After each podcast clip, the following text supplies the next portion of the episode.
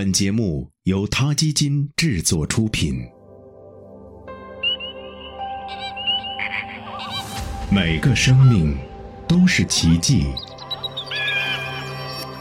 每个灵魂都有尊严，每个生命都重要。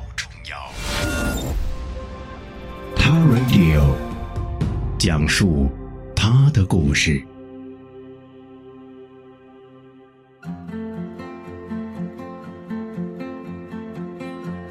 动物和人类一样，都有社会关系，也同样会面临关系的终结。对生老病死、爱别离这一必然的生命轨迹，动物们能理解吗？又会产生怎样的情感呢？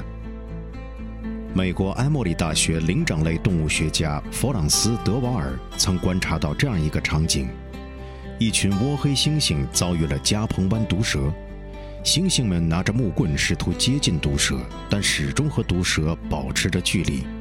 直到一个雌性倭黑猩猩抓起毒蛇，把它扔在地上杀死了。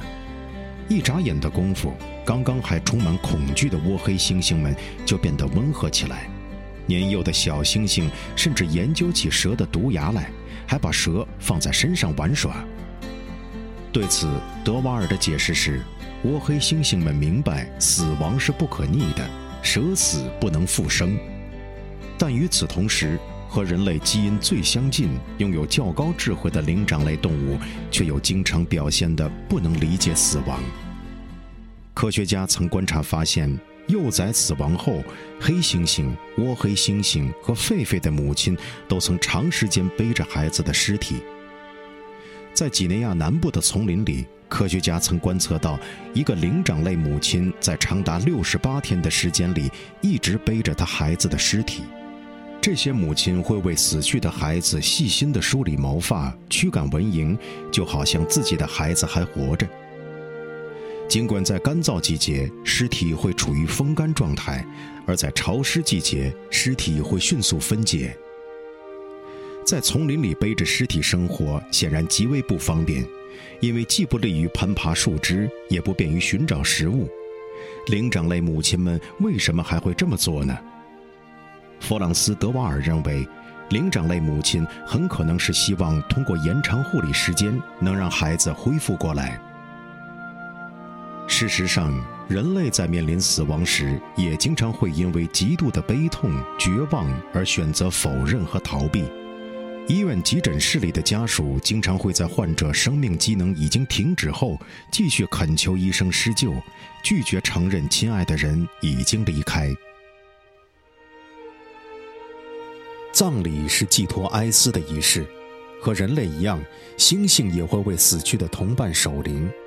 在有些动物园，这已经是悼念死去猩猩的固定仪式。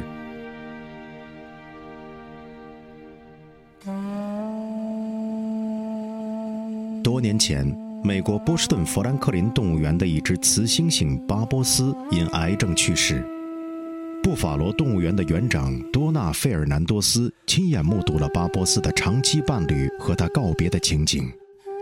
他嚎啕大哭，捶着自己的胸膛，还把巴波斯最喜欢吃的芹菜放在他手里，想唤醒他。我忍不住流泪，因为场面太感人了。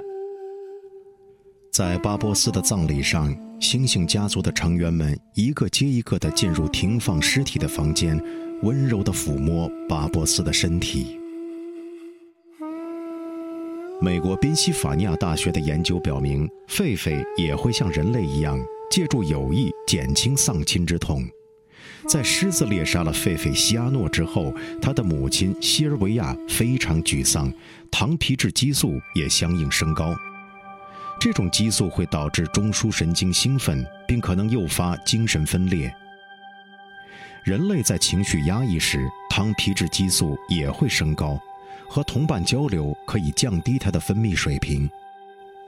西阿诺死后，西尔维亚和一只群体地位很低的雌狒狒成了朋友，而平时他对此是不屑一顾的。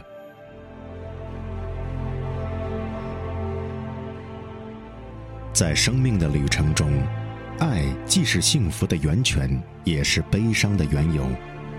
尽管时至今日，人类还无法确切证明动物对死亡、悲伤的理解程度，但正如美国威廉玛丽学院的人类学教授 Barbara King 所说，人类和动物都有社会关系，大脑结构也有很多相似之处。那动物为什么不能理解死亡，又怎么会不感到悲伤呢？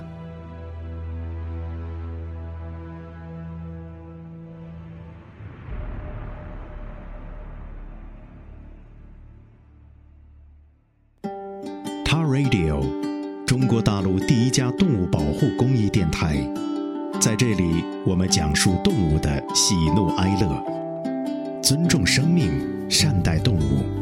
他的世界因你而不同。